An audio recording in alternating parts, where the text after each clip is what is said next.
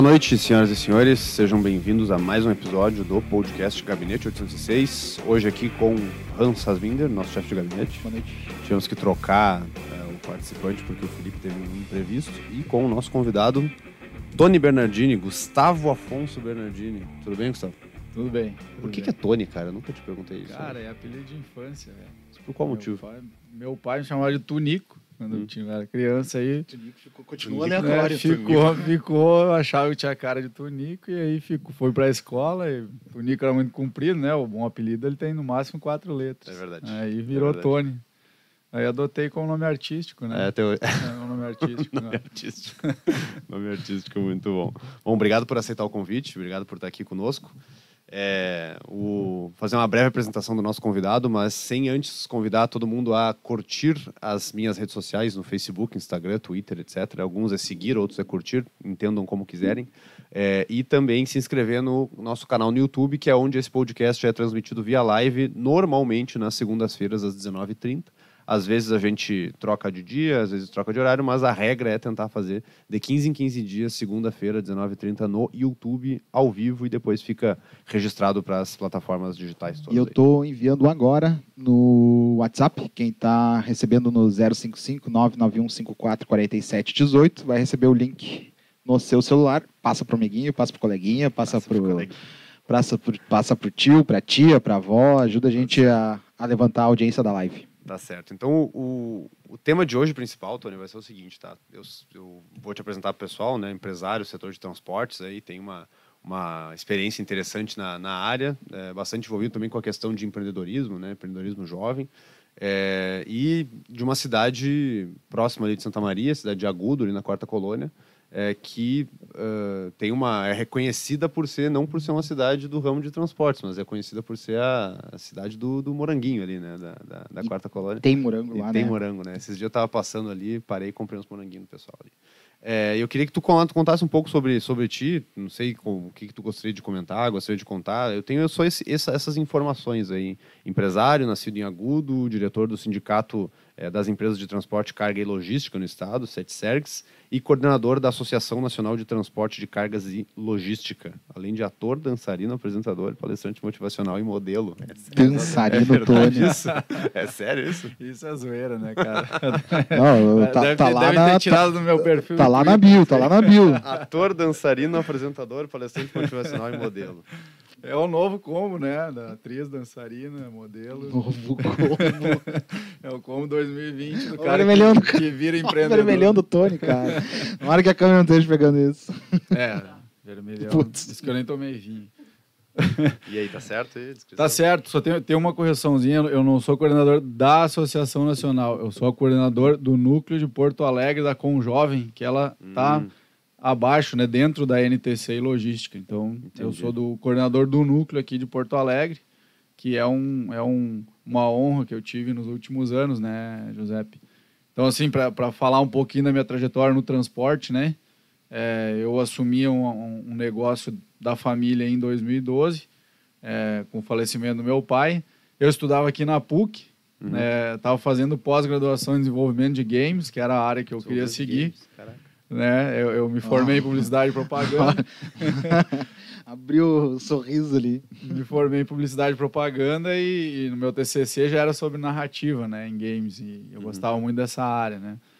Então é, é, tive esse, essa, já tinha uma- alguma experiência empresa familiar, eu tava sempre lá ajudando nos caminhões e tudo mais, mas sempre ouvia a minha vida inteira, ah, não vai mexer com isso aí, né? Se tinha o pensamento muito de que para mexer com um caminhão, tu necessariamente tinha que subir em um, sair viajar o país inteiro, aquela Sim, coisa tinha que toda. ser caminhoneiro. né? Na minha família esse era o pensamento.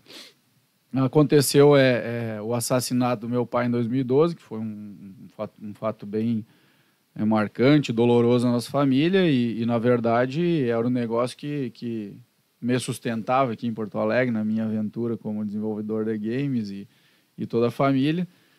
E aí eu, na verdade, sim, no dia que, que veio a notícia, é, quando eu assimilei, eu disse, não, vou voltar para Agudo e vou, vou tocar esse negócio, né? Vou honrar o nome do meu pai aí.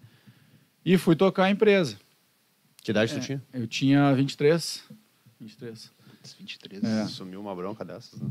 É, a bronca foi, foi grande. Isso até hoje é, né? Ser empresário não é, não é uma coisa que passa, assim, a, a bronca. Mas aí eu tive a felicidade, cara, de em 2014 conhecer a Fundação Estudar. Uhum. E ali eu aprendi muito sobre protagonismo, sobre liderança, sobre empreendedorismo e conheci muita gente que tinha aquela vontade de crescer, de, de aprender, de evoluir, que eu, que eu tinha, eu achava que a gente sabe que, que não é muito comum, né, assim, para quem tem essa veia empreendedora. Então encontrei minha turma ali e logo em seguida até tem eu, eu tenho uma uma tenho é, é bem engraçado que eu, eu fui conhecer a Transposul aqui em Porto Alegre. Logo em seguida depois de conhecer a a Fundação Estudar, eu vim na Transposul, que é a feira de transporte e logística do Estado do Rio Grande do Sul, que é a segunda maior do Brasil e, consequentemente, a segunda maior da América Latina, né? E na época eu não conhecia esse negócio de sete séries, de NTC, de Conjovem. E eu lembro que eu estava no, no, no, evento assim e via os bacanas lá do Sete Serga, aqueles caras todos engravatados lá, né? Eu disse, pá, esses caras aí são os bambambam do transporte no estado, né? Uhum. E eu, um dia eu quero chegar lá, pensei, né? Um dia eu quero estar no meio desses caras. E acabei conhecendo o pessoal da Conjovem ali, que a Conjovem, então, é um grupo de jovens que, que fica é, dentro desse guarda-chuva, vamos dizer assim, né, da NTC e do sindicato. É, até para explicar assim, para vocês rapidamente sobre essa parte de transporte, existem os sindicatos de cada região, né? Como Santa Maria tem o Sindicama, Aqui em Porto Alegre, é o Sete Sergos, tem 10 ou 11 sindicatos no estado, não, se eu não me engano, que formam uma federação estadual. Que é a FETransul, né? Que é a FETransul. Eu lembro deles na, na, na reforma tributária. Só o doido, lenha, lenha, lenha, lenha. Exatamente. O pessoal ajudou muito. Eles estavam bem revoltados com, a, com o aumento é. de imposto lá naquela época. Bem revoltados. É uma pauta que a gente é, é, é quase corriqueira na, na, nas pautas dos Sete Sergos, né? O Sete Sergs é o maior do estado. Então tem as federações no Brasil inteiro. A NTC, na verdade, é uma, é uma associação à parte que reforça o time, vamos dizer assim, da, da, da dos sindicatos da federações. As federações respondem para a CNT, né, que é a Confederação Nacional do Transporte. Uhum. E a NTC é uma associação à parte que se relaciona ali e foi dentro dela criada com jovens, se desceu para os sindicatos. Então é, é um pouco complexo, assim, mas é, é, assim que se organiza, né? E fui conhecer esse pessoal e, e acabei me envolvendo, fui me envolvendo, foram, foram me, me dando espaço, né? O Marcos, que era o coordenador antes da Conjovem, sempre me apoiou muito. Eu lembro quando, eu, quando ele me convidou para participar, eu disse, cara, como é que eu vou estar tá no meio desses caras aí? Lucas Scapini, que é, que é amigo meu hoje, é, uma empresa grande do estado que é Scapini, o próprio Marcos, que, era da, que é da Vitilog. Então são empresas muito representativas no estado e a minha empresa pequenininha lá da Aguna, disse, o que, é que eu vou fazer no meio desses caras aí, né? Ele, não, vem, vem, vem junto, vem junto. E aí eu aprendi muito, né? Aprendi muito e fui me envolvendo com, com, a, com os eventos. É, acabei sendo convidado para a diretoria do Sete Sergos, do sindicato, em 2018. E agora tô, vou ficar mais dois anos né, com o nosso presidente Gabardo e aprendi bastante. Recebi a honra de ser coordenador da Conjovem. Esse ano a gente ganhou três prêmios dos sete que tinha nacional. Olha só. É, graças ao trabalho aí que foi é, alicerçado pelo Marcos e que a gente deu uma continuidade aqui na nossa coordenação hoje, que sou eu, Lucas Scapini e a Thaís Lorenz da Unidão Transportes. Aqui. Uhum. E, e a, a, essas associações, essas entidades aí, o foco delas é, é qual em específico? assim? Cara, é batalhar pelo setor, né? A gente sabe transporte que... como um todo ou transporte rodoviário ou caminhão, ou qual que é o corte? Né?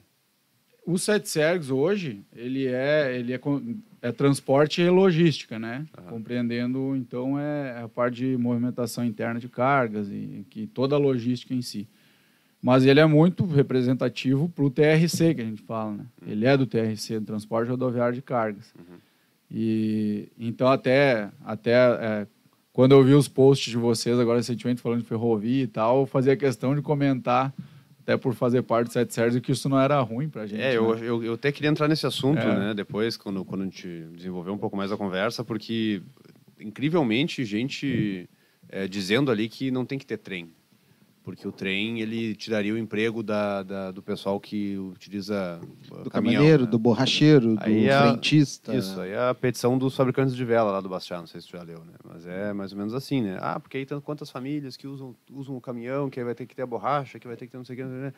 E aí um comentário teu até, numa publicação minha no Instagram, foi um comentário que, que mostrou a lógica do negócio, acho que foi tu que falou ali, que o, o trem, ele é importante para transportes de longas distâncias e que ele é fundamental para longas distâncias e que o caminhão, ele nunca vai deixar de ser utilizado para coisas de curta distância, para locais de, acesso mais difícil, para uh, transporte também, distribuição regional, né? Porque o, o trem não vai para todas as cidades, em todos os lugares, em todos os cantos, né? Não. Eu queria que tu desenvolvesse um pouco sobre isso. É, Se tu pegar o, o- o recorte histórico, né, do, de por que o Brasil virou um país rodoviário, foi decidido em algum momento, no final da década de 20 ali, que seria um país rodoviário, porque, teoricamente, tinha essa, essa questão, ah, vai ter indústria, vai, vai, vai, o Brasil vai virar um país industrial e o caminhão vai levar isso a, a reboque, vamos dizer assim, né. O que se provou ser um erro, né, a gente sabe que, que a malha ferroviária é, que, a, que a ferrovia é muito, é muito mais eficiente energeticamente do que o caminhão. E o Brasil não virou um, um país industrializado, né? Na verdade, ele virou um fazendão. E Ó, Siri. a Siri está querendo falar aqui. A Siri quer conversar contigo. É. E aí o que acontece? Se fez essa aposta, o Brasil parou de investir em ampliação de, de rodovia no final da década de 80, né? Sucateou as rodovias. E se criou um, um- um país que não se industrializou, que está escoando, escoando um grande volume de grãos e minério em, em caminhões, né? Eu gosto de brincar com analogia. É como se tu derrubasse uma árvore e botasse um monte de formiga para carregar. Uhum. É fazer o transporte do, da, da safra brasileira com, com caminhões, né? Então, é, a gente vê que, claro, tiraria o, o, o trem, ele tiraria serviço do caminhão, uma vez que uma- fosse uma economia em decadência, né? Porque daí era uma coisa ou outra. Vamos fazer lá no Mato Grosso, por exemplo, que é um grande, o estado com um grande volume de exportação hoje, é o Mato, Grosso é, é, produziria, se escoaria toda a safra pelo, pelo canal do, do trem e, e acabaria com o caminhão, mas a safra cresce, a cada vez mais cresce o volume, Sim. a economia cresce. Então, numa economia que cresce, tem lugar para o caminhão e para o trem. É, e tem uma, tem uma diferença dos modais em si, né? São, são propostas diferentes, né, cara? O, trem é um negócio que... Se eu vou... Digamos, ó, eu tenho uma empresa de semijoias, tá? Eu vendo semijoias. É, para mim, não faria sentido botar o negócio num trem. Eu preciso, eu preciso daquilo lá aqui, ó, imediatamente. E a semijoia, ela tem uma, um valor agregado muito alto e ela é leve, ela é, e, para cada quilo, digamos, de produto, é um valor gigantesco. Não faz sentido botar num trem. Bota no caminhão e traga o mais rápido possível. Pagar um frete ali de, sei lá, quando for o frete, de, de- o frete diluindo no, no preço, não dá quase nada. O frete lá por item dá dois, um real, 50 centavos. Não, muda nada. É, e tem Agora, uma, se tem eu outra vendo- estimativa interessante sobre Só, só para encerrar o assunto, né? E agora, se eu vendo minério de ferro, cara, cada centavo é importante e eu preciso levar longas distâncias lá longe. Então faz muito mais sentido colocar num, num, num, caminho, num trem e levar. Né? Então são coisas diferentes, né? E outra, se eu vendo minério de ferro, talvez eu não tenha tanta pressa assim para chegar amanhã, no dia seguinte. Se chegar na semana que vem, tá bom. Agora, se eu vendo itens eh, que são perecíveis, eu não vou colocar eh, carne eh, fresca num, num caminhão refrigerado para deixar dias lá no caminhão, no, no- no- quer dizer, no trem No trem refrigerado. refrigerado. Eu vou colocar no caminhão. Uhum. São propostas diferentes, né? São ideias diferentes. Né? Tem um, tem um estudo da FGV, é, da Escola de Administração, que fala que a substituição dentro do, do setor agrícola de caminhões por trem eh, geraria uma economia de 30% nos custos. É, e aí, assim, vamos lá. É uma economia que eh, vai deixar daí o milho mais barato, eh, consequentemente deixa o frango mais barato, porque frango come milho, e a cadeia toda Claro. vai, vai indo, e lá no final da ponta sobra mais dinheiro pro, pro agricultor lá investir e gerar mais, eh, mais produtos. Gerando mais produtos, cara, o, o- são poucos lugares onde o trem eh, consegue chegar num- na beira da onde está o milho. É, então, assim, é, é importante para isso, mas, cara, a gente não pode cruzar o país carregando, carregando milho ah, em cima de um caminhão. E É. perde ainda, né? Tem perda. E perde, tem noção, perde tem muito. noção de quanto que é a perda? Olha, eu não, eu não, não tenho um número para te dizer, mas é, é. Acho que o Hans até pesquisar aí deve ter facilmente na internet, mas é, é um. É significativo. é significativo. Eles calculam até a É, perda. tanto que quando você carrega uma carga granel, por exemplo, já tem uma, uma quebra que é tipo de tolerância, assim. Aham. Ah, né, 50 quilos para mais ou para menos, beleza. Então tu imagina isso em milhares e milhares de caminhões, Claro. cada um poder perder 50 quilos, né? Bom, Então é, é, é muito ineficiente nesse aspecto. né? deixa eu dar um. G1 aqui. cumprimentar o pessoal que está com a gente enquanto o Hans Enquanto procura aqui, então. a informação. O Gaúcho Engenharia do Frame, conhece esse? Gaúcho Engenharia do Frame. Parabéns pelo excelente trabalho, Riesgo. Quero você governador daqui a uns anos. Chega de legislar, vem executar. Olha só. Só? Obrigado pela, pela confiança. Vamos. Eu preciso ter a idade constitucional para poder ser governador. Tem que ter 30 anos de idade, não tenho ainda, mas agradeço a, a, a confiança, quem sabe um dia. Manuela Flake está conosco, Fernanda Domingues, as duas feras aí, muito obrigado pela presença. Rui Quadros, Jorge Fraga, olha aí, um abraço para o Jorge Fraga. Roque Rossi, Fábio Carnelossi, vim através do Tony. Carnelossi, Ah, sim, Fábio. né? Fábio Um abraço, Carnelossi. Fábio. E o Aleph Henrique, malha ferroviária, não é de competência apenas federal, caráter estadual também. Ah, é bem lembrado, Aleph. Eu, a gente está dois passos na frente aqui, né? A gente não falou o motivo da gente estar tratando do assunto. Deixa, eu- deixa eu dar um passo atrás. É o seguinte. Bah, queimamos a largada. É, queimamos total largada. Obrigado pela lembrança aí, Aleph. É o seguinte, ah, o governo federal, ele fez uma alteração na legislação, criando um novo marco legal das ferrovias. Hoje no Brasil, para tu construir ferrovia, rodovia, tudo esse tipo de coisa, tu não pode simplesmente ir lá pedir uma autorização para construir. Não é tipo construir uma casa, né? Se eu quero construir uma casa, eu compro o terreno, peço autorização, construo e um abraço, toco ficha. É, na rodovia, na ferrovia é diferente. Eu preciso pedir uma, uma concessão do governo. Aí o governo vai lá, aquela coisa, demora, mais difícil, não à toa que, é, é, olha, se tem eu desconheço, ferrovia privada no Brasil, eh, rodovia privada do tipo, eu sou o dono e eu decido o que eu faço. Eu não, acho que não tem. Se eu, se eu, não estou dizendo que não tem categoricamente para não falar bobagem, mas se eu não me engano, não tem. É, competência completamente do não sei se governo. a malha da Tereza Cristina ali em, em Santa Catarina, mas acho que não, né? Se- eu- aqui no Rio Grande do Sul, a, a empresa que administra é a Rumo. Aí diriam, ah, é Uhum. privado. Não, a Rumo tem uma concessão daquelas, daqueles Sim, sim, trechos. arrumo, né? sim. É, e aí, com uma alteração agora feita pelo governo federal e também que pode ser replicado pelos estados, se introduziu a possibilidade do regime de autorização. Então agora, é, eu e o Tony, que somos grandes fazendeiros ali da região de Agudo, a gente tem a nossa produção gigantesca de moranguinho ali, a gente quer transportar o morango até o porto de Rio Grande. Aí, antigamente, tinha que solicitar ao governo, o governo ir lá, fazer uma concessão, aquela coisa toda. Hoje a gente pode se unir, chegar no governo e falar, ó, nós vamos construir uma ferrovia daqui de Agudo até a, a bocada do porto ali. E aí o governo federal autoriza. Por quê? Por que eu disse governo federal, né? Porque vai até o porto. Se eu quero pegar a nossa fazenda de moranguinho lá e fazer de agudo até o Nordeste, levar lá para o Nordeste, eu vou atravessar estados, aí também competência do governo federal. No estado, se, digamos, um fazendeiro lá de São Borja está transportando arroz, ele quer levar o arroz até Santa Maria, não tem o trilho de trem de São Borja até Santa Maria e conectar no, no trilho que tem ali, ele pode fazer isso em nível estadual com uma autorização do governo do estado. Isso tá, vai gerar uma grande revolução no sistema ferroviário do Brasil, porque a partir de agora a iniciativa privada pode eh, investir com muito mais facilidade eh, no transporte ferroviário. eh, e isso vai fazer com que a gente tenha uma mudança, quem sabe, no nosso, na nossa forma de investir em infraestrutura, tendo muito apoio da iniciativa privada. Por isso que eu estou defendendo essa ideia. Eu quero colocar na Constituição do Estado do Rio Grande do Sul essa possibilidade da autorização para a gente poder ter mais investimento em ferrovia e dar uma destravada nas nossas estradas e deixar o caminhão para aquilo que ele serve, para aquela que é a proposta dele. Não vai tirar emprego dos caminhoneiros, não vai tirar dinheiro das, das empresas de transporte eh, rodoviário aí, vai fazer com que o negócio seja mais fácil, mais seguro, com menos risco, com menos problema. Tu que tem empresa de transporte, tu vai, pode dizer, vai poder dizer aqui com, por muito tempo os problemas que dá, né? Sempre tem alguma bucha, alguma coisa E a para caixa resolver. de lenço. aqui. Sempre tem alguma coisa. Então, por isso que a gente está falando do assunto. E o Tony, como é da parte do transporte rodoviário, ele também tem essa visão de que tem uma parte importante da ferrovia, mas também a rodovia tem a sua, a sua atribuição, né? Mais ou menos por aí. Obrigado temos, pela lembrança. aí. Temos um dado aqui. É, canal Rural. Fonte ok, né? Ok. Ok. Ah, infraestrutura ruim faz o Brasil perder 2 bilhões em grãos em uma safra. Ah, reportagem de 2019. 2 bilhões ficam em Fica estradas estrada. ruins e más condições de armazenamento. Pega em percentual isso aí.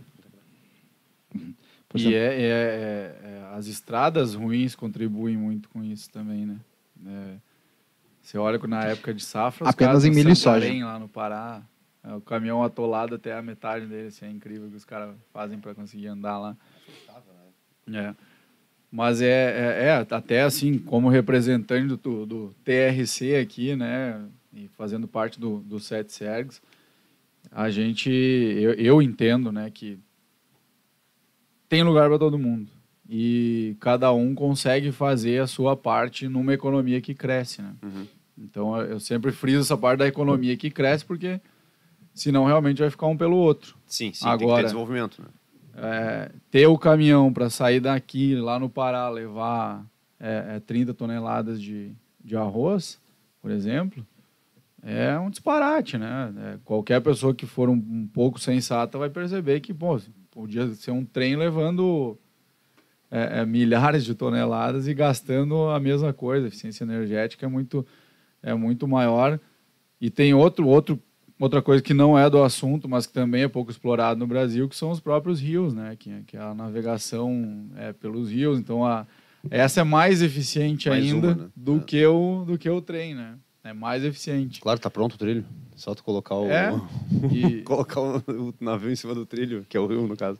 E aí Alguns usa lá uma três, um- uma, uma barcaça aí comum, vai usar três motores equivalentes ao- ao- aos de caminhão, enquanto, imagina, leva 100, 200 vezes o que, o que levaria com um caminhão. Então, é, é, é- tá na cara que, que precisa... que é um exemplo disso, Quero, é, tecnologia, tá? Vamos trazer o transporte de, de cargas ãh, em longa distância para a realidade.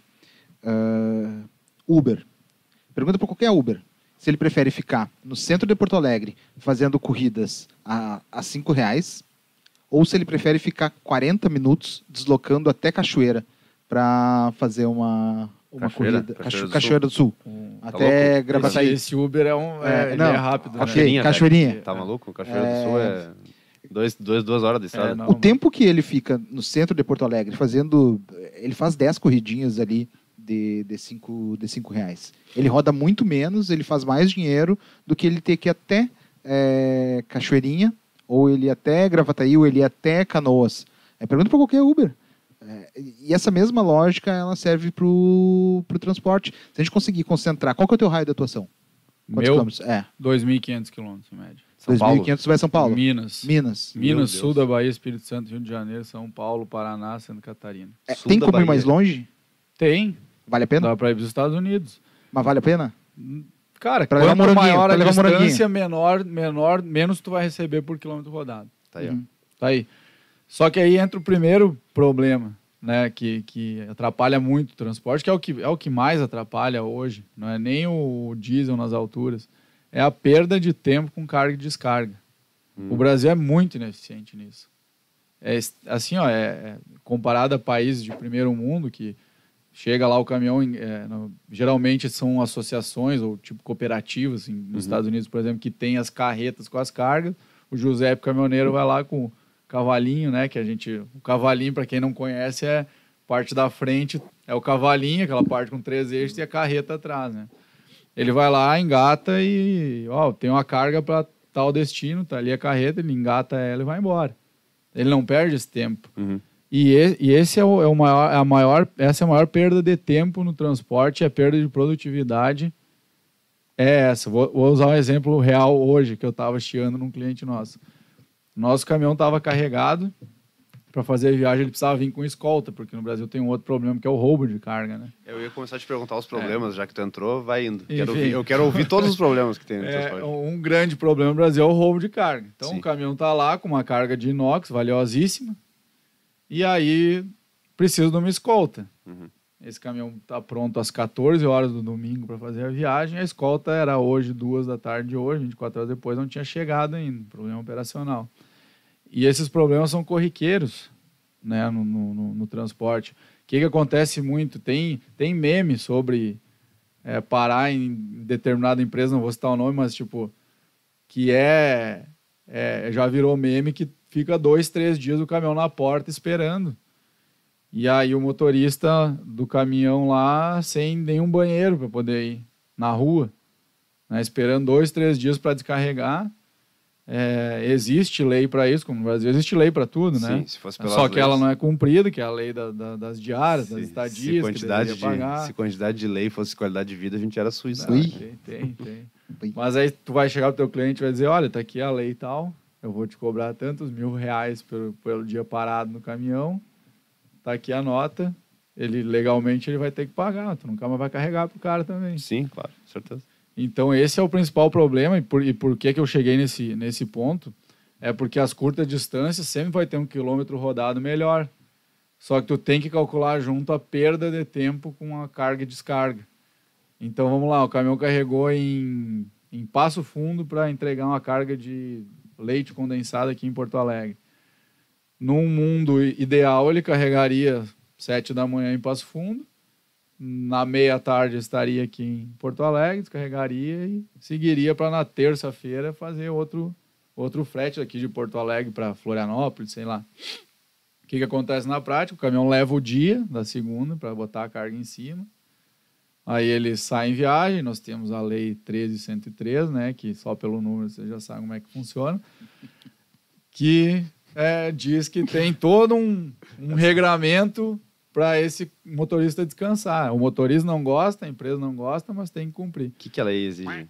A lei 13103, ela foi criada para regulamentar a, a jornada de trabalho do motorista. Tá. A intenção é excelente. Ela é muito boa porque realmente é se tinha um desregramento, é, o cara rodando 48, 72 horas direto.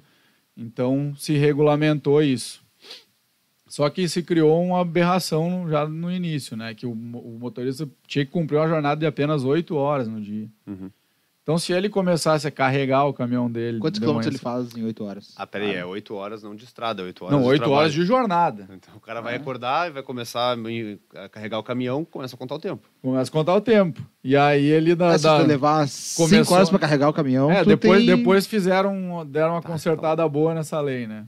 Não, vai Mas- fazendo o quê, cara? Aí o Não, cara tinha sabe que o que é ficar pior? 11 Isso é- horas. Ele tinha que ficar 11 horas parado. Isso é um Das arrombado 18, lá em Brasília que imaginou que... Não, caminhoneiro 8 horas O cara só. tá na estrada, velho, tô- não tem nada pra fazer Quem além é que de foi que escreveu isso aí? Qual que é o número da... da- da- Vamos pegar... Nós, 13103. nós precisamos falar o nome desse cara. É. Calma, calma, cara. Foi aprovado no governo Dilma. Naturalmente. É, e esse cara precisava ficar 11 horas. Mas o que o cara vai fazer 11 horas, velho? Ele Sim, tá fora de longe. casa, ele, ele tá num posto. Lei do motorista. Aí não tem, não tinha. O primeiro problema que teve é que não tinha mais lugar para parar. Uhum. Porque só tem posto de combustível, que é o quê? É uma, é uma, é uma coisa privada, né? Uhum. Não é do governo. Então, algo- a demanda que hoje, por exemplo, Sete Sergs, outros sindicatos, federações brigam até hoje, é que se tenha pontos de parada seguros para o motorista. Muito motorista que sai daqui do Rio Grande do Sul para uma viagem mais longa para Minas, ele para, por exemplo, em Santa Catarina e dorme na, na- na- perto da Polícia Rodoviária Federal, que é um lugar que tem um espaço um pouco maior, né, um, um acostamento maior, e ali ele dorme para cumprir a jornada, claro, e também pela questão de segurança, né. O, o, o roubo de carga no Brasil é muito grande, né? E não, e não é só da carga, né? Tem o roubo de equipamentos. Com nós já aconteceu o roubo do módulo ECA, que é, um, é uma peça do caminhão que custa 10 mil reais. E ela tinha só quatro parafusinhos. Os caras iam lá, o motorista dormindo da cabine, eu lá, quatro parafusinhos, levava embora, mercado negro. No outro dia tu acordava com o motorista, olha, o caminhão não pegou, olhei aqui roubaram o módulo ECA. Liga para Scania lá e, e arruma. Eu tinha que ir lá, mandar a peça pro motorista, 10 pau, Sim, até chegar a peça. até chegar lá, É uma perda de tempo, né? né? Então esse é, é- é- claro que o caminhão fazendo as curtas distâncias e havendo uma eficiência na carga e descarga, isso ajudaria muito o transporte, né? Mas tu deu o exemplo dos Estados Unidos. Lá, lá o, o caminhoneiro ele chega com o caminhão, entrega a carreta, né? Entrega a parte da carga e acopla outra e vai Isso, embora? Isso. Não tem o cavalinho? Não, o ele- cavalinho não, ele- ele- a, carro- a carroceria não é dele É. ou é... Depende muito de estado para estado lá como é feito, mas no que eu acompanhei o que acontece, esse esse cara ele faz a viagem. Aí tem o outro que faz as entregas. Tipo assim, ah, ele entendi. chega aqui em Porto Alegre, ele deixa o carreto e vai embora. Aí vem o, o outro cara lá que é pago pra fazer aquelas entregas na cidade. Uhum. Então ele vai lá pro centro de Porto Alegre, lá no. Sim, é tipo lá, a Ceasa. Nacional, A Ceasa entregar, chega é. a carreta que vem, Isso. vem de, sei lá, vem de, do Mato Grosso com melancia, larga ali e dali distribui. Daí ele segue o baile e o, e o outro faz a entrega, né? É, não sei quais são as deficiências, né? Porque eu também não sou muito de, daquela coisa, tudo nos Estados Unidos é melhor do que no resto do mundo, mas aparenta Ah, ser muito mais parece, eficiente, é, né? Parece ser mais eficiente mesmo, parece ser melhor, né? Porque o cara não perde tempo. Porque tempo, eh, aquela história do tempo é dinheiro, que lá não. Aquilo lá é fato, né, É, cara? na logística é muito fato, assim. Então, o custo hoje de um, de um caminhão parado por dia é 1.500 reais, no mínimo. Era isso, agora, agora deve ser 5 mil, sei lá, tá muito caro tudo. Mas é, é- Essa perda de tempo é o principal gargalo, que eu acho que, que vale a pena a gente tocar nesse assunto. E o roubo de carga encarece o seguro. O roubo de carga é um absurdo. O seguro fica caríssimo. O seguro fica caro. É 70, por tem um dado que é 70% dos roubos tem envolvimento do proprietário do veículo ou do motorista. O que acontece não é que o motorista lá da empresa X vai vender na rua, mas os caras já têm a quadrilha montada. Então, Uhum. como é que funciona? O cara liga lá, a, a, a nossa empresa, por exemplo, a gente terceiriza também, além de fazer o frete com a nossa frota, a gente subcontrata outras empresas e, outro, e os caminhoneiros autônomos, que a gente fala, né? É, para fazerem frete também. Então ele vai lá na, no cliente X, carrega a carga e a gente paga ele pelo frete e depois se acerta lá com a, com a indústria em questão.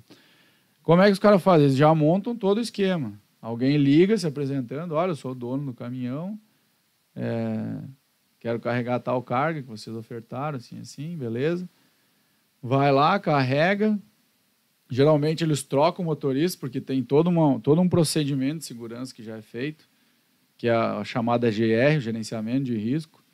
Um caminhão no Brasil, a grande maioria anda com gente realmente monitorando em telas para vendo o que, que o motorista está fazendo. O caminhão ele precisa ter sensor nas portas para ver quando ele abre e fecha. Ele tem um sistema de bloqueio. Isso tudo é burlado por esse tipo de quadrilha, né? Então eles apresentam uma pessoa válida e aí depois que, que roubou a carga lá, esse motorista mesmo liga e diz, olha, é, me roubaram a carga aqui. Mas esse cara já teve quatro, cinco roubos e ele, e ele acaba sendo, perante a lei, eh, levado como vítima, porque quase nunca tem como provar que ele estava envolvido. Sim, ele, Então ele continua ele vai sendo roubado. é, então, na verdade, ele não, vão, assim, não não é que ele é um motorista profissional, esse cara é um assaltante profissional que se passa por motorista, né? Então, se tem essa dificuldade muito grande. Como é que tu vê o investimento em tecnologia no setor? É, tá, tá atrativo? Tem mercado? Porque como é que um sistema de, de, de monitoramento por câmeras não, não, não pega isso? Tem a tecnologia das câmeras, hoje ela está começando a ser implantada no Brasil, ela é muito recente, né? É, empresas, por exemplo, que, que carregam o químico hoje tem uma exigência maior, combustível, né? Que tem uma exigência maior é, é, de regramento ambiental, de acidente, tudo. É, vamos lá, um, um acidente de uma- um caminhão carregado de produto químico é muito mais danoso para onde acontecer do que se for um acidente com uma carga de feijão. O feijão vai cair no chão, em cinco minutos vai brotar gente de tudo que é canto, levar esse feijão embora e já era, né? Agora o químico ele vai causar um dano à natureza, vai, enfim, causar um transtorno maior. Mas a tecnologia, hoje tem muita tecnologia. Tem, tem as câmeras, telemetria, que é o acompanhamento do desempenho do motorista dirigindo. Lá, hoje lá na empresa, se eu abrir no meu celular aqui, eu vejo quantas vezes o cara pisou no freio hoje, quantas vezes ele Bah. acelerou, Sim, tu tem se ele passou da se velocidade ele passou máxima. da velocidade, se ele andou em sobre-rotação, se ele freou frenagem brusca, se ele acelerou Sim, bruscamente. tu deve conseguir colocar isso aí num gráfico e ver se o cara é um bom motorista, um mau motorista. Não, a- o fabricante já te dá pronto. Inclusive, É. a, a- tem inteligência artificial que hoje os caminhões conectados, eles fazem uma média de todos os motoristas. Por exemplo, né, o fabricante, a Scania, Uhum. que é o que a gente mais usa lá. Ele, todos os motoristas que fazem a rota Porto Alegre São Paulo, esse caminhão está gerando dados para a Scania. Uhum. E ela faz um cruzamento desses dados e ali no painel já aparece pro cara, tipo, tira o pé do acelerador. Hum, Que lá na frente tem um, tem um lugar que tem tipo um pedágio. Ele já avisa antes. sim. Tu tá ali dirigindo, eu gosto de dirigir caminhão, falo com propriedade isso. É muito legal. É uma gamificação dentro do, do Sim, sistema. sim, tá ele, dá, ele dá estrelinhas ali. tem- Aí, pra empresa é excelente, Tu né? tá no Eurotruck. Porque- Tá ali é no tipo Eurotruck. isso, é. Vá, lá, lá, ali tem o cara se babando, ó. E O aí- outro ali. Vá, o cara... Então tem muita coisa. Uhum. Mas é caro, né? É, é, é para aplicar, porque tudo funciona em escala, né? Tu Sim. faz para 20 caminhões, para ah, é 2 mil por caminhão. Tu olha, é barato, mas aí para tu investir, pô, é 100 mil reais. Sim. Cara, tu conhece o, a Lucimara e o Arlindo, lá de BH? Lucimar, Arlindo, Alu, Zambaldi. É. Aham. Somos de BH e acompanhamos o trabalho do Tony. Precisamos de alguém como ele que conheça o transporte para fazer por ele. Olha aí, cara. O Só Denis. Gerbasi mandou mensagem aqui também. Gustavo Bernardi é um cara muito bom. Eh, e o Gilson Soares, lá de agora sim, Cachoeira do Sul, eh, ele pergunta se o Tony ou o Giuseppe sabem qual que é a situação do porto que foi feito lá em Cachoeira alguns anos atrás e hoje está abandonado. Eu sei que tá abandonado. Eu não sei qual é a sei. situação, detalhes do É. porto lá. Não sei mesmo. A ideia era utilizar ali como rota de hidrovia, né? Isso, escoamento para É. Rio Grande. Se né? tu pegar o, se tu pegar o mapa do Rio Grande do Sul, Cachoeira é um lugar perfeito para ter uma, uma- um porto e aí tu vê, né? Pega o caminhão, leva até o porto. Aí o caminhão ficaria fazendo Cachoeira em lugares próximos e Cachoeira faria faria distribuição, mas Eficiência até para toda a região, né? é, Claro. até onde eu sei, ele não tá, não tá, não tá ativo e não, não me lembro de propostas para ele se para ele ser ativado novamente. Tu percebe, né, cara? É uma tudo tudo tá conectado, né? A, a- todos os, os problemas que a gente conseguiu gerar na nossa no nosso sistema de infraestrutura, ele vai gerando vai gerando consequências e ao longo do tempo fica difícil de tu desfazer isso. né? Agora, pelo fato da, da gente precisar de uma hidrovia, a gente vai lá e tenta fazer um negócio em Cachoeira, não dá certo, aí falta mais caminhão, aí tem que ter mais caminhão, aí quando dá greve dos caminhoneiros, o país para, né? Não tem o que fazer, o, o país está na mão dos caminhoneiros, né? Aí o governo federal tem que dar um, um ajuste, aí o Temer vai lá e dá, faz o- a tabela do frete, porque tem... vamos, vamos, vamos antecipar. A Dilma incentiva a compra de mais caminhões, né? Faz um Esse foi o movimento. faz um faz um como é que ela o que que ela fez deu descontos né como é que era Tu comprava caminhão em 2012, 2013 com juros de 2% ao ano. O que é primeiro mundo, assim, Sim, né? nada. Lindo.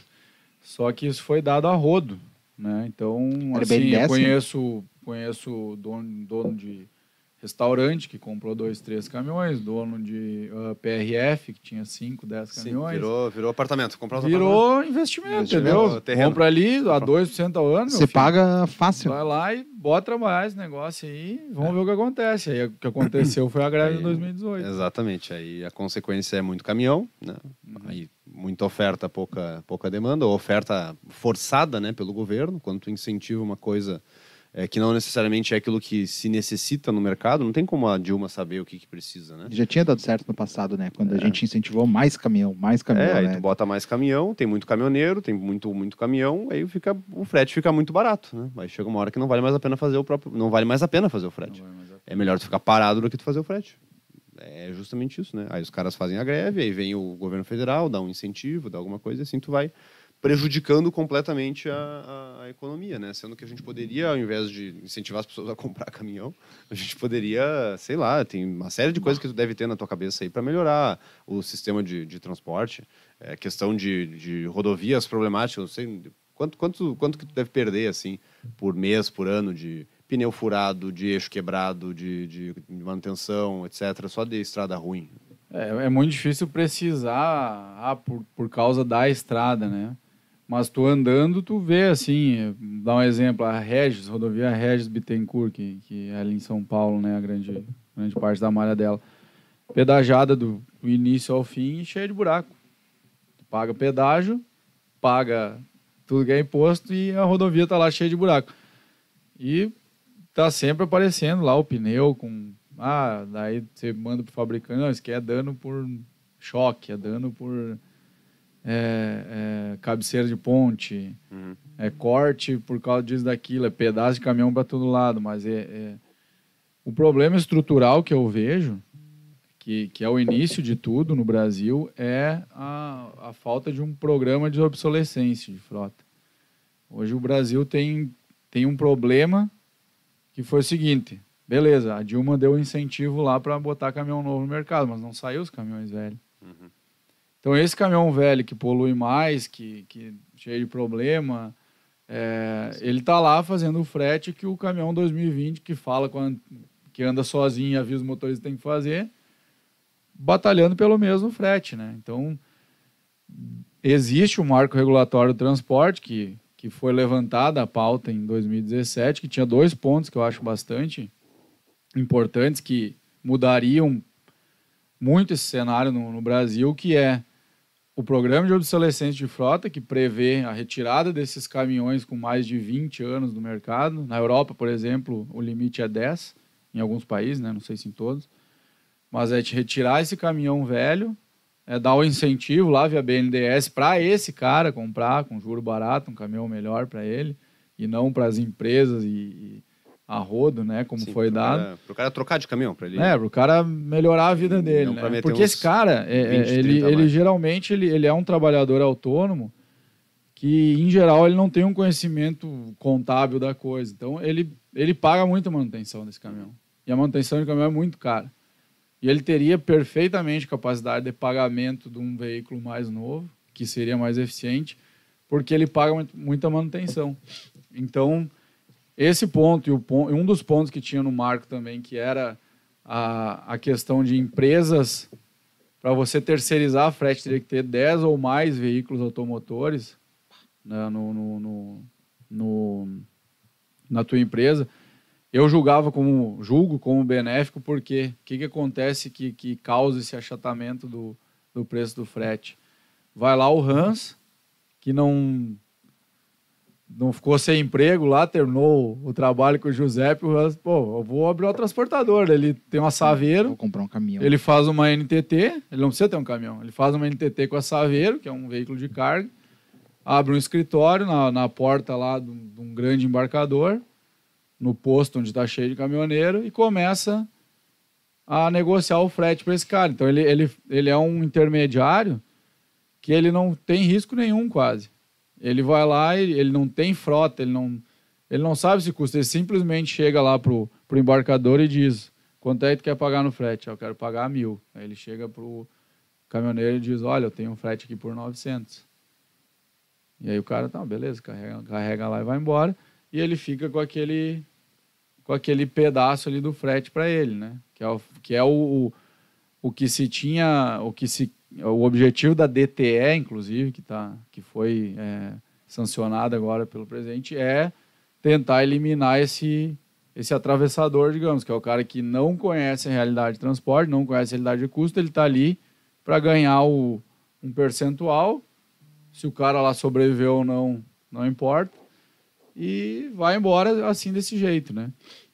Então eu acho que esse- esses dois pontos ajudariam muito a, a equilibrar um pouco a cadeia do transporte, né? Mas claro, não é a solução mágica, né? Como tudo no Brasil tem várias, várias e várias é, é, variáveis aí que que tem uma interferência É grande. né? impressionante, né, cara? Como a gente consegue atrapalhar quem trabalha. É, não tem um não tem um negócio. Eu fiquei sabendo recentemente. ah, os caminhões eles têm é um tamanho específico, um tamanho limite, não tem? Tem. E aí eu descobri que é por isso que no Brasil não se vende mais aqueles caminhões com a frente comprida, Uhum. porque rouba o espaço do espaço total. Então ali na frente tu perde um metro e meio, dois, que tu compensa lá atrás. Então por isso que os caminhões são todos são todos retos agora. São no Brasil não se vende mais o caminhão com, com o bico, É. porque a legislação não.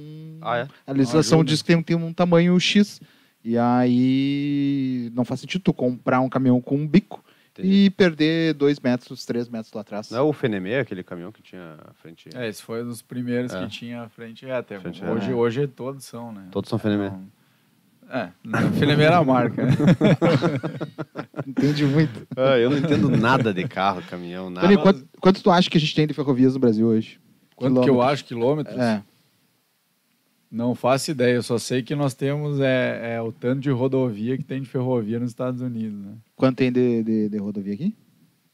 Não faço ideia também. Nos Estados Unidos a gente tem quase 300 mil quilômetros. No Brasil a gente tem quase 300 mil quilômetros de, de ferrovias e pouco mais de 30.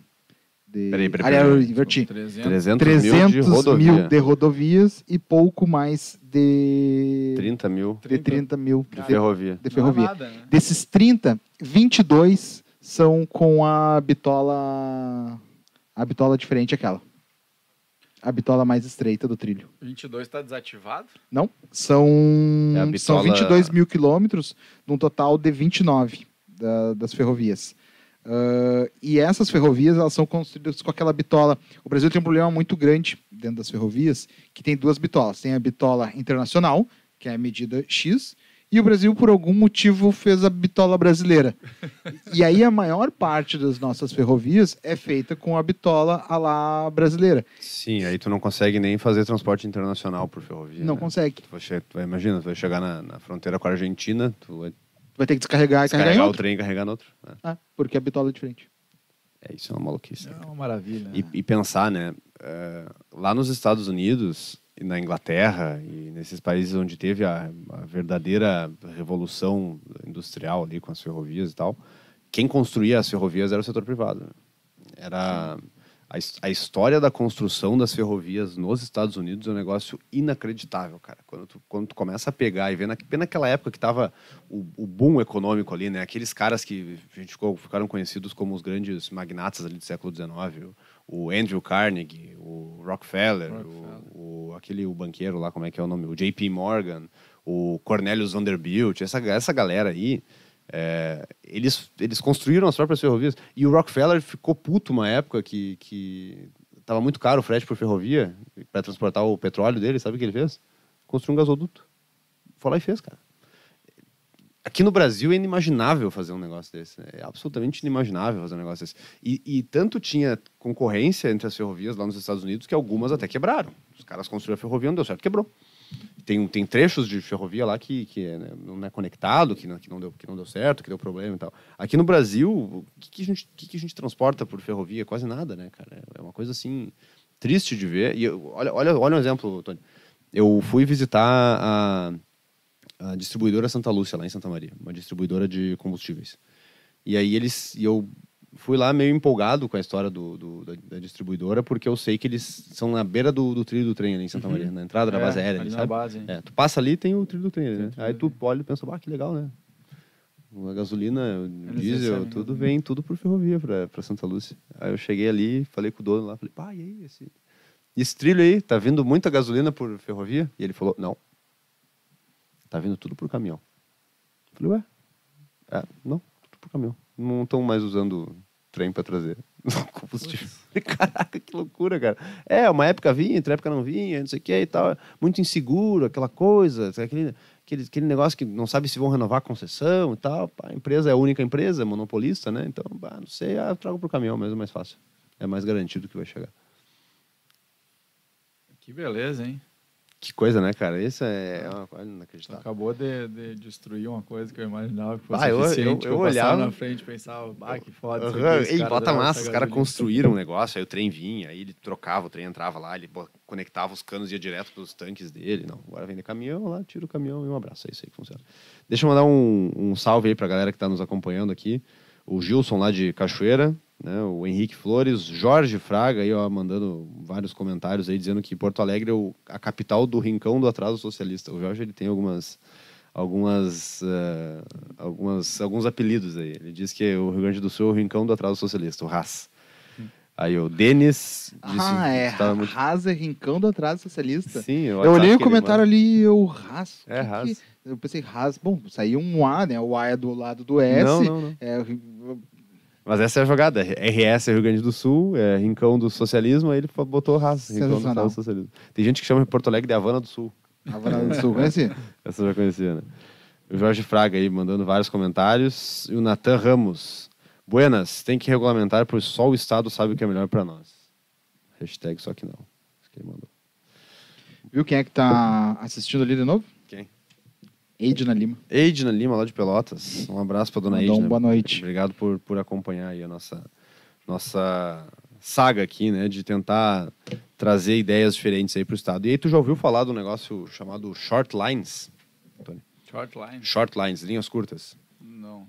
Short lines é uma, é uma forma de construção de ferrovia que, ao contrário daquilo que se espera do trem, que seriam longas distâncias, tu cria pequenas distâncias para linhas que não vão ser muito utilizadas, mas tu precisa, por exemplo, para safra. É, e aí tu conecta numa ferrovia maior. E aí tu vai, tu vai fazer a longa distância. Aí a short line pode ser administrada por um grupo de, de produtores, empresários do, do local, eles mesmos é, decidem construir aquela linha para parar de ficar mandando tudo longa distância por caminhão. Os caras vão lá e fazem a tal da short line. Isso foi autorizado agora no Brasil a existir. Lá em Minas Gerais eles fizeram um- um- uma mudança constitucional que permite a construção agora de short lines e aqui no Rio Grande do Sul a gente está tentando nessa PEC aí das, das ferrovias, mas por enquanto, por enquanto nada, né? Por enquanto o negócio não andou. Em Minas tem ainda é bastante eficiente, né, o uso da, das ferrovias, acredito eu, que pelo menos é o que a gente vê. Como a gente trabalha lá em Minas no, no setor do aço, né? Ele, eles usam muito lá. É, lá tinha muito por conta da mineração antigamente, Isso, né? é. E, aí, e ainda tem mineração lá, e lá é o estado que mais, mais funciona bem, assim, que, que, que tem bastante das short lines, tem, tem... É, Minas é o modelo, assim, para trem, né? No Brasil, o resto não, não se tem tanto. Tinha, tinha um- uma tentativa de fazer uma, uma ligação de uma ferrovia norte-sul, parece que eles estão pensando em construir algo nesse sentido. Aqui no Rio Grande do Sul, ela conectaria, passaria por Panambi e conectaria em Cruz Alta. Uhum. E aí subiria ali pelo, pelo meio do estado norte, iria até. passaria pela, pelo centro-oeste e iria até, até o norte. É um projeto aí que parece que, que, vai, que vai andar. E avisando o pessoal que está na live, o Internacional está ganhando de 1 a 0 do Atlético Goianiense. né? Olha só que maravilha. Ah, e eu queria trocar de assunto, Tony. Tu também se envolveu muito com questão de empreendedorismo, né? Tu, tu, uma, agora tu deu uma diminuída. Tu fazia bastante, bastante na internet. Tu fazia bastante comentários, vídeos, lives, coisas. Sim, sim. Tu deu uma baixada nisso aí agora ultimamente. Dei, tem, tem um tempo que eu, que eu dei uma, um time, porque tava difícil ser empresário e fazer tudo sozinho na É. internet. É. Tá Conta um pouco disso aí, cara. Fala um pouco disso aí. Cara, então, é, é, surgiu há um, há um tempo atrás, acho que foi é, pouco antes da pandemia já eu comecei né, a criar conteúdo. É, eu sou formado em comunicação, né? Então Uhum. sempre gostei, gostei muito dessa parte de empreendedorismo, liderança. E eu era voluntário da ainda sou voluntário da Fundação Estudar, né? E a Fundação Estudar promove cursos semestrais de liderança. Só que eu tava ficando muito velho já para fazer isso, porque eu- a Fundação Estudar é, é uma gurizada mais nova, né? É uma gurizada ali que, que tá saindo, ou saindo da faculdade. E eu pensei, ah, eu tô ocupando um espaço aqui que tem que vir um mais jovem aqui, né? Eu tô muito velho pra isso aqui. Então eu pensei, ah, como é que eu vou continuar? Porque eu gosto muito disso, né? E eu, como é que eu vou continuar isso aqui? Aí veio a ideia, a amiga minha Alzira, que é influencer de moda, né? Ela, na verdade, de empreendedorismo de moda, ela tem um, tem um Instagram que, que bomba bastante nessa área, que é o Alzira Vasconcelos, tem que quiser olhar aí. Ela, ela fala... Alzira ela, Vasconcelos. Alzira Vasconcelos. Ela fala de, de empreendedorismo de moda, na verdade, sim, focado naquele dono de loja mesmo. De, de loja, de rede de lojas. É, é, Ih, 48 mil seguidores. Sim, isso? ela, ela, e ela, o conteúdo dela é de muita qualidade, ela produz muito conteúdo. Varejo de moda no Instagram. Que Isso. legal. Ela tem Sigam até ela uma aí. plataforma. Ó, a nossa vereadora lá em BH, Marcela Trópia, segue ela. Isso, Marcela. Marcela segue ela. Que legal. Inclusive, nós tomamos um chopp uma vez, a Marcela, a Alzira e eu. Ah, é? Eu, eu a Ma- Marcela queria conhecer a Alzira, a Alzira queria conhecer Que a Marcela, legal. a gente marcou. Já tô Então- seguindo aqui. É, pois é, vou seguir também. É, e ela me incentivou, disse, não, vamos lá, faz um negócio aí, eu te ajudar. E, e aí fui, fui, fui con- né, construindo isso. Como eu, meu conteúdo era todo original, ainda é, né? Eu, eu que criava ali desde a arte, da, o texto, o copy, tudo. Então, minha jornada de trabalho começava na empresa até a tardinha e de noite virou fazer coisa no Instagram, né? E Só eu- Instagram tu usava? É, eu usava só o Instagram, não, não conseguia dar conta de outras redes ali também. Aí cheguei até a, a criar ali a conta no YouTube para fazer vídeo. Mas aí, cada vez mais apertando dia a dia, eu tava sem tempo para mais nada, assim. E eu tava criando uma relação é, um pouco como é que eu vou, vou dizer, um pouco tóxica com a rede social mesmo, sabe? Ficava naquela expectativa ali, lançava Ah, conteúdo, aí ficava lá, "Ai, Sim. será que não curti? Será que não?" Essa é a pior coisa que pode acontecer. É, e aí eu fiquei, cara, eu disse, não, vou, vou dar um tempo nesse negócio aqui, E o vou hate. cuidar né? do meu ganha-pão. E tem que cuidar o hate também, né? cara? É, e Se aí eu tu- começava Ah, o hate. Se tu começa a, a levar. Porque assim, tu, tu recebe 10 elogios, ok, Uhum. fica feliz. Agora tu recebe um xingamento. Nossa senhora, É. cara, aquela coisa ferve o sangue, assim, no, no início, né? Depois, ah, Não tá acostumado a receber, né? o cara começa a se acostumar, né? Não, eu me acostumei a receber xingamento. Ah, se tu não tá acostumado com hate, não, não tem como, né? É, aí a internet começa a virar um ambiente que também pode ser um pouco nocivo para a pessoa, né? Principalmente algumas redes assim onde as pessoas acham que é um local onde tem um salvo-conduto para xingar, como por exemplo o Twitter. Uhum. Twitter, às vezes o pessoal acha que é, sei lá, que tu não vai ver, que ele tá te lenhando ali, né? Não sei qual que é a graça. Que isso? Ah, censura. Mas o Instagram é uma rede um pouco mais agradável, né? Um pouco menos do hate, assim, um troço um pouco mais É, legal. ma- é mais, mais tranquilo. E aí tu, tu entrou nessa noia aí de ficar vendo. É, então, o tu é empreendedor, né? Uhum. O que, que eu olho lá na minha empresa? Olho o Resultados. faturamento, olho a margem, olho o resultado. E eu tava ali produzindo, produzindo e engajado. E, e eu olhei, tá, mas e aí? Eu vou criar um curso agora? Eu vou. O que, que eu vou fazer para monetizar isso aqui? Ou o que, que, né? Que resultado que vai ter isso aqui para mim? É, teve um, um resultado bom que, que assim, é, reforça a tua imagem como líder de uma empresa e tudo mais, né? Te, te gera um- algum reconhecimento e um, e um respeito nesse sentido. Tinha bastante amigos e pessoas que, que gostavam do conteúdo e iam lá, mas eu realmente tava, tive que fazer uma escolha, né? Ou eu toco meu negócio direito ou viro um Instagrammer. Sim. E aí eu disse, não, vamos, vou dar um time aqui. Agora, recentemente, eu voltei a, a produzir mais um pouquinho, assim, então tô... Mas com uma relação um pouco mais amistosa, assim, sem compromisso. Quando dá pra fazer conteúdo, eu faço. Quando não dá, não, não Entendi. faço. Eu gostava dos teus conteúdos, cara. Acompanhava lá. Até uma live a gente fez junto uma vez, né? A gente fez. Eu tô devendo até hoje a edição em podcast daquela live. Ah, é? Tu ia, tu Lembra ia que nós fizemos sobre o filme do Churchill? Sim, sim, sim, É. sim, sim. Aquela, aquela não, não, não, não saiu. Eu, foi no meio, no meio da minha crise ali. Aliás, eu. Na, naquela, aliás, eu, eu depois daquela, daquela nossa conversa lá, eu fui. Eu comprei fui buscar e li aquela série de livros do Churchill que ganhou até o. Se não me engano, foi o Prêmio Nobel de, de Literatura, que são as memórias da Segunda Guerra Mundial. É impressionante, assim, a qualidade da escrita do Churchill, apesar dele ser político, né? Tu acha que, que, que não vai vir uma coisa tão maravilhosa. Escrita muito boa. É, as memórias dele da Segunda Guerra mostram como ele enfrentou aquela situação que poderia ter sido o fim da, da civilização do jeito que a gente conhece. E, e o cara é, é simplesmente é, tem coragem de falar coisas e de se portar de uma forma que é muito difícil de se ter. Até por isso que ele acabou virando um cara super respeitado, né? Porque decisões que ele tomou ali, meu, não é tão fácil assim. Não é, ah, Nem um vamos lutar a guerra.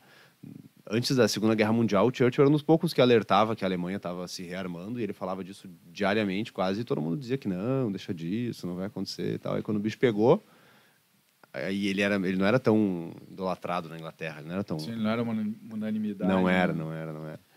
Mas é aquele filme fez, fez realmente refletir. É, muito é, eu achava sempre que as minhas decisões na empresa eram muito importantes. Eu o cara estava decidindo o futuro do planeta. Deixa eu ler uns comentários do Jorge Fraga aqui, senão ele vai me xingar. Ele te falou aqui. Aqui no Haas se perde muito grão no transporte e as estradas que são picadas, que destroem. São picadas. Que destroem pneus, suspensão e etc. Nunca tivemos direita no Brasil, pois direita só existe onde existe capitalismo de verdade. Então só tivemos prefeitos de esquerda, ou seja, socialistas e comunistas disfarçados. Esses conceitos de esquerda e direita que nos venderam os professores da escola básica e nas IES, que, que, que é IES, instituições de ensino superior, do Brasil inteiro é uma grande falácia. Olha aí, ó. E o Leonardo Pigato disse, meu deputado estadual e meu diretor. Bora, pessoal, abração. O Leonardo trabalha lá na Trabalha empresa. contigo. Uhum. É, legal. Legal. Tu é ídolo dele. Tu é ídolo dele. Ah, é? Um abraço, então, pro Leonardo. Obrigado pela, pela confiança, por acompanhar aí. Filhado novo. Olha aí. Então, dos nossos aí, do, do Partido Novo. É do time. Vamos partir para a parte interessante do final aqui do nosso podcast. Nós temos um trecho aqui que é o tweet retrô. Que é... O homem, o homem não tem muita coisa pra trás. Não tem, não tem. Não tá tem, não difícil de tem. encontrar. Ele excluiu o Facebook, Excluiu o Facebook? Desativei. Desativei. desativou o Facebook. O Instagram dele é, É só só, é só pra fazer dinheiro. Empreendedorismo, O empreendedorismo. Instagram é dinheiro, dinheiro, dinheiro, e faz dinheiro, e caminhão, e dinheiro, e caminhão. Tu E- entra no Insta dele, é Ah, é, tra- trabalho, trabalho. caminhão e trabalho. renova a frota e caminhão. É. E aí, o Twitter, ele tinha ficado um tempo fora do Twitter, ele perdeu a conta antiga no Twitter, mas a gente acha umas coisas aí. Tenso. Tem um tweet aqui do Cícero Guedes, um abraço pro Cícero, tá? Um abraço pro Sano também. Um abraço pro Santo também, que aliás eles estavam em Santa Maria, agora foram fazer carreira. Eles se mudaram de Santa Maria, não sei se chegou a ver. Não vi? É, ele saiu no jornal e tal, o Sandro Cícero indo pra. pra... Cícero foi meu colega de faculdade. Ah, é? Foi. O Cícero, se não me engano, estudou no meu colégio lá em Santa Maria, no, É. no Colégio Objetivo, Colégio Marco Polo. Que, enfim, ele é um cara que é bom, né, cara? É uma, uma qualidade aí da cidade que, que por ser. Por ser local, Olha- às vezes a gente olha não, a cara não do Tony valoriza tanto, né? Olha aí, Cícero o que Guedes. vocês estavam fazendo em 2011? 2011. Faculdade, velho. Faculdade? Cidade e propaganda. Na Federal? O Cícero nem era famoso naquela época. Na FSM. O Não, já tava, já tava Já cantando. tava, Já tava já. Na crise aquela, tipo, continua É? a faculdade, Claro. música. Eu já tava, eu já ia no Absinto ouvir. Tu ia no. Sinto, Nossa. Não, nós íamos no absinto lá. eu ia no museu ouvir isso. É, não, 2009, 2008, eu acho que eles já estavam. É. Olha aí. Ele te marcou no Twitter. Arroba Tony Bernardini acaba de profanar que, abre aspas, um pavão não é um pássaro, é uma galinha, fecha aspas. Então tá bom. Como é que é isso? isso, cara? O pavão é uma galinha. Juro que eu procurei muito esse tweet na minha vida. Não, tá aí, tá aí. Eu vou. Eu já te mando ele aqui, que isso? Cara, não me Que isso? Como é que vocês chegaram a essa conclusão? contexto, mas eu acho que é uma, é uma, é uma, é uma conclusão pertinente, né? É, Tá é certo, um, é um, tá certo. foi realmente deve ter sido um momento filosófico. É, pois é, né? Nós estávamos discutindo se o pavão era realmente um pássaro ou se ele era uma E galinha. aí ele fez o favor de largar na internet. Pra daqui 10 anos depois. Eu gostei do. Então tá. Então tá bom. Então tá bom. Então tá bom. Aí uma moça comentou aqui, ah, não vou dizer o nome dela, Não, não dá nome, não, não damos nome. 12 de abril de 2013. Mas peraí, é que tem um contexto. O Tony era modelo. Modelo, né? Eu, já que nós estamos queimando o Tony agora aqui, eu vou É. falar que se você procurar com veemência e dedicação no submundo do YouTube, tu acha algumas atuações impactantes. Tem, Tem. tem. Fala mais sobre isso. cara. Teve, teve, teve um período na, na- na final da faculdade que me chamavam para ser ator de tudo que era vídeo, sim, porque tinha a, a- a disciplina de produção audi- audiovisual, né? Aham. Então sempre tinha que ter um videozinho, entrega, Tinha que ter um cara propaganda. bonitão lá. E tinha que ter um cara lá pra, Ah. pra ser o ator, entendeu? E Entendi. nessa, nessas empreitadas aí eu, eu participei como ator em algumas, algumas obras, né? A, a- a que eu mais gostava era uma que era um, uma. com- com- não sei qual é a palavra que se usa, mas era transformando o, o GTA, tirando ele das telas e da, do videogame e fazendo real, né? Eu chegava numa moto, parada toda. brabo, brabo. Era o CJ. Vice City, agora do. Vice Ah, City, tá. hein? A, u- a última tarefa. Como é que é o nome do, do Vai, esse, aí, esse aí ficou. A minha atuação foi bem ruim. A última. ah, nesse aqui. Do GTA. Olha lá, ó. Cara, esse é o problema da internet, cara. Olha Tu... ali, ó. Pera aí. Tommy Versetti. Tommy Versetti. Eu fiz o Tommy Versetti. Tira o som, não, não, não. Tira o som.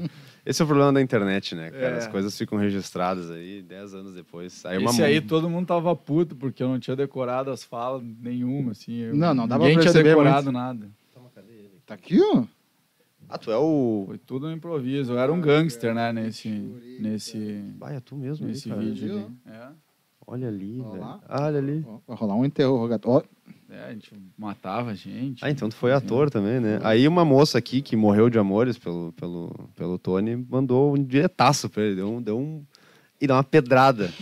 Arroba Tony Bernardini. Como você é lindo, pega hein? mata. Como VC é lindo, hein? E uma carinha, aquelas carinhas da MSN daquela antiga. 2013 isso. E pelo visto. tá- Ei, que isso, cara. Arroba tu tá casado? Como é que tá a situação? Cara, tô mais ou menos. Mais ou menos. É, tava namorando recentemente. Agora tô, tô com uma Ah, crise. nós estamos com um problema, então. É, mas o, tu- o tweet retrô do Tony não é nada que ele falou, né? É Negativo, não, não. dele, não, né? não ia fazer isso com o Tony. Ó, tá aqui o. eu Não vou também citar o nome do cidadão aqui, dia 20 de junho de 2011. Ou seja, um mês depois que o Cícero comentou a questão do pavão. Esta casa tá imunda. Cadê o arroba Tony Bernardini nessas horas? Podia me conseguir uma demonstração bem caprichada da Rainbow. Que que é isso? Nossa senhora. Que que é? Rapaz, eu, eu no final da faculdade eu vendi um aspirador de pó chamado Rainbow. tá ligado? Só que era.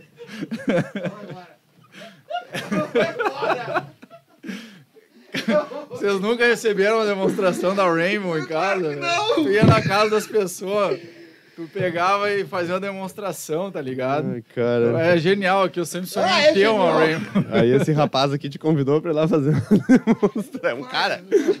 É um rapaz, né? Não, Eu sempre tive esse apelo, assim. Que legal, cara. Viu? O Tony é um cara liberal desde o início.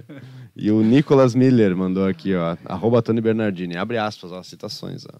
Programadores vão ser os advogados desse século. Se Deus quiser. Advogados, tá? Tá escrito advogados. Advogado. Se Deus quiser, meu filho vai ser programador quando crescer. Fecha aspas. Aí ele comentou. Pobre bicho.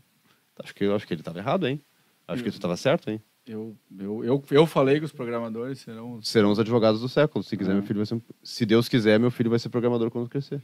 é isso Ah, aqui? Acho que eu, eu tava pensando certo, sim, não, não lembro. É, pô, tá ligado que esse, esse aspirador aí tinha um, um aqui negócio de parece o água. R2. Isso, R2, parece R2. R2. Tanto que tu vendia, tu não podia falar que era aspirador nunca. Tu tinha que dizer que era um robozinho que limpava a tua casa. Ah, legal. Mas não fazia nada sozinho, tá? É, Legal, era um legal. aspirador com um negócio de água. Só que essa porra aí limpava, desculpa, é, limpava, limpava muito, assim, velho. Passava no colchão das pessoas, tipo, ficava nojenta aquela água. e aí tu pegava assim e mostrava pra eles, dizia, olha que nojo. Tu tá deitado em cima Tá disso. tá em cima disso. Ah, genial. Táticas de limpeza. Táticas, táticas de, venda, vendas táticas de muito venda. fortes, assim. Só que na época, isso 10 anos atrás, custava 6 pau e 800. É, não, mas é barato, tá? É. 2,900, tô vendo aqui um à vista. Usado, né? Com certeza. Que massa. É, não, demonstração a gente vai passar. Não, não, não precisa da demonstração. Não precisa da Ih, demonstração. cheguei a chorar, cara. Eu tava imaginando outra coisa. Cara, que- muito bom. Ah, deixa eu encerrar aqui os comentários. Né? O Jorge Fraga mencionou aqui que é, o atual presidente do Novo, João Amoedo, é uma. Fi... Ó, o João Amoedo não é o atual presidente do Novo, tá, Jorge? Já te falei isso. Vou repetir para ti, agora ao vivo, na frente de todo mundo. O João Amoedo não é o presidente do Novo, não é o candidato a presidente do Novo. O nosso pré-candidato a presidente é o Luiz Felipe Dávila, aliás, quem quiser seguir nas redes sociais aí, LF Dávila, Felipe Dávila, e o presidente do partido é o Eduardo Ribeiro. Então, o Amoedo já não é parte da, da administração do partido. E o Samuel Cabral mandou um abraço, disse que sexta-feira tem aula na FAM, Faculdade. Faculdade Antônio Meneghetti. Que Meu que tá- colega. O que que tá estudando lá? Estou fazendo MBA, Identidade Empresarial e Business Intuition lá no Recanto. Ah, legal, cara. Bem bacana. Bem Eu gostaria de bacana. fazer um MBA na Faculdade Antônio Meneghetti. É muito bom mesmo, assim. Tá, É, vale a pena? tá sendo uma experiência incrível. Eu sou fã lá do Recanto Maestro, acho que o negócio lá é É muito bom. ultra qualificado. É muito ultra bom. qualificado. Tem uma cultura toda própria, né? É, uma cultura própria que, que causa estranhamento, daí tem, tem, tem muitas lendas em torno da, da- da- do recanto, mas o fato é que para quem é líder de empresa, para quem não, não precisa ser também, mas é, é um aprendizado muito grande. É uma teoria que faz todo sentido e ela, de certa forma, se assemelha ao que tu aprende tanto no, no próprio liberalismo, né, de, de ser protagonista, de ser livre, é, quanto protagonismo que eu aprendi na Fundação Estudar, é, é muito legal. É difícil de explicar porque é bastante subjetivo e profundo. São conceitos de psicologia, basicamente aplicado à ontopsicologia, Ontopsicologia. aplicada ao teu negócio, à tua vida. Mas é um curso que me surpreendeu muito positivamente, sim. Eu era uma daquelas pessoas meio que fui meio desconfiado, se matriculei e digo, ah, vou lá ver o que que é. E o negócio me cativou. E é um bastante. case de muito sucesso sobre como que a educação e a iniciativa privada podem transformar uma região. É, quem pega aquela região ali há 15 anos atrás não imagina que hoje ia ter é, todo aquele desenvolvimento que a gente consegue, consegue ver e consegue perceber que a quarta colônia respira ali, né? O pessoal lá faz um trabalho fantástico, fantástico. Fantástico. Tony, deixa eu te contar uma coisa. O Internacional, tá colorado? Sou gremista. É gremista? Uhum. É, eu não gosto de futebol, eu gosto de automobilismo. Mas o Internacional nunca ganhou comigo perto desse rapaz. É, o Hans, 2x1 Atlético o Goianiense. Hans me dá azar, cara. O Hans me dá muito azar. Mas eu te recordo que o Grêmio também não ganhou ontem, tá? Só pra tu, só pra tu ficar mais tranquilo. Não acompanho futebol. É, não acompanha futebol. O Grêmio tá, tá que nem o transportador brasileiro. Tem É. que fazer o dele, ganhar e ainda contar com resultado paralelo. Acho que Deputado, é com aí? essa a gente pode encerrar, né? É isso aí, então. Com essa a gente pode encerrar. Tony, muito obrigado pela presença. Obrigado mesmo. Faltou Mirelle, tu conhece? Minha irmã, Tua irmã? Um abraço pra Aí, Mirelle. ó, gostou do bate-papo. Acabou que de mandar uma mensagem. E a Geek. Geek. Hum, pergunta para o Tony Ai, ai. se a Iguana Né? ou o Vetor Zero irão voltar algum dia. Sucesso para ele. O que, que é isso? minha banda. Olha aí, conta um pouco da sua banda. a gente teve uma banda, né? Começamos com uns 13 anos de idade. Uma banda de rock chamava Iguana, lá em Agudo. Vai fazer 20 anos ano que vem. É quase a tua idade, Giuseppe. Eu já tava rock and roll, confusão. Olha lá. E, e a gente fez o primeiro show em 2002, né? Gurizadinha lá no palco. É engraçado ver o vídeo guitarra. do Lá em Agudo? criança. Lá em Agudo. Rebelde total, né? Que massa. E aí a gente depois virou Vetor Zero, tocava um só hardcore pesado, assim, depois a gente deu uma. fez uma abertura assim na banda. No final da banda a gente tocava acústico, assim, mais já em Entendi, barzinho. entendi. E a gente- até eu criei um grupo esses dias com, com os guris e falei, ó, vamos fazer um show de 20 anos aí. Olha aí, cara. Vamos fazer um show de 20 anos da banda ano que vem, vamos E vai se ter? organizar. Espero que sim. Espero que sim. Hoje tá todo mundo lá, lá em Agudo. Então aí para Jeca Geek, Geek, Vai voltar. vai voltar. E vai ter o show. Vai ter um Está show, não vai voltar, decretado. vai ter um show. Só pra Só pra recordar, recordar, os tempos entendeu? de adolescente tempos com de banda. Juventude. Tu vê, o Adelar adorou o Tony, né? O cara estudava. Tá precisando de um baixista? Estudava pra fazer O games. baixista já teve três na banda. já. Os Ali três é- já estão escalados. meu Ele é baixista Então também. sobrou. Ele, ele pode participar, a gente faz uma música. O cara fazia games, aí o cara Ator, é ator, né? dançarino, dançarino, usa o, o aspirador Rainbow ali, faz, vendedor, demonstra- faz demonstrações, vendedor, e o cara, o cara tinha uma banda. faxineiro, Faxineiro, fazia faxina faxineiro. com destaque ali, que a gente percebe. Olha aí, cara. Faxina de Ah. terno. É, entende de muita coisa, menos de biologia, né? Por quê? Porque pavão não é galinha. Pavão, pavão, né? claro que pavão é uma galinha. Tony, obrigado, cara. Muito obrigado mesmo, te agradeço. É, se faltou alguma coisa para comentar, a hora é agora. E aqueles que estão nos acompanhando, peço que sigam nas redes sociais aí, arroba Tony Bernardini. É, e nós também, né? Arroba Giuseppe Riesco. Muito bem, é, é, muito obrigado pelo, pelo convite que eu me escalei, na verdade, né? Eu disse, ô José, Os se cara, quiser eu falar queria- de transporte, eu, Eu eu queria, vou lá, cara. eu queria te trazer um dia. Tem, tem bastante gente aí que, que Então, tem que trazer. agradeço muito a- ao convite e poder participar aqui. Queria parabenizar vocês todos pelo trabalho, né? É, é algo que orgulha a gente de ter votado, acompanhar e ver o trabalho. A produção de memes é impecável também. Então é, é um prazer para a gente acompanhar. Tem muitos amigos que votaram em ti, que a gente fez campanha pra ti Agudo lá. foram 200 votos, cara. É. Um montão de E votos. o pessoal, né, nunca vi ninguém falar nada. A gente, ah, o Giuseppe tá rateando lá. Aham. Sempre elogiando, bom. né? O futuro brilhante pra frente, a gente vai estar sempre apoiando também. E sempre pedir é o fim do monopólio da Petrobras, né? Que vai ajudar a gente muito no transporte. A gente sofre muito com o preço do diesel, sofre muito com esses custos e cheio de regra e tudo mais. Então a gente precisa de um mercado mais aberto, né? Eu citei o marco regulatório ali como uma solução, né? Mas ah, não, não necessariamente criar mais leis é solução, mas eu penso que a gente precisa ter um livre mercado para todos, né? Não apenas em um setor ou em outro. O Brasil é o país do lobby aí, aí um faz um lobby cá, outro lá, e daí o livre mercado acaba é, servindo em uns setores e outros não. A gente tem que, tem que ter um livre mercado no país inteiro, né? E vocês estão trabalhando arduamente por isso. A gente tenta trabalhar via sindicato também. Então, muito obrigado pelo espaço. Muito obrigado Show. pela 100% recepção. Show de acordo. 100% Me diverti pra E caramba. muito obrigado por ter achado esse tweet que eu procurei muito. Eu vou achar ele aqui, vou te mandar Vou o te mandar no link WhatsApp dele agora já. Um abraço pro Cícero Guedes que proporcionou esse momento. É, um abraço aí pro pessoal também que acompanhou, família, amigos e tal. Valeu, pessoal. Valeu. Falou, abraço. Tchau.